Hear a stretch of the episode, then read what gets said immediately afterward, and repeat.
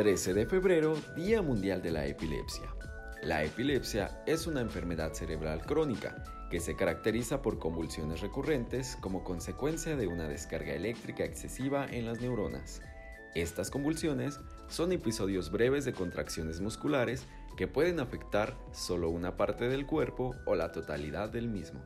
Es importante señalar que puede existir la pérdida de la conciencia y del control de esfínteres.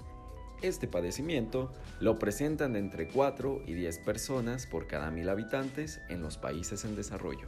La epilepsia más común es la del tipo idiopática, es decir, la que se desconoce su causa, mientras que la epilepsia secundaria o sintomática es aquella que puede deberse a alteraciones genéticas. Se estima que hasta el 70% de los casos diagnosticados pueden tratarse exitosamente con medicamentos anticonvulsivos para adultos o niños. Es muy importante consultar a tu médico especialista. 13 de febrero, Día Mundial de la Epilepsia.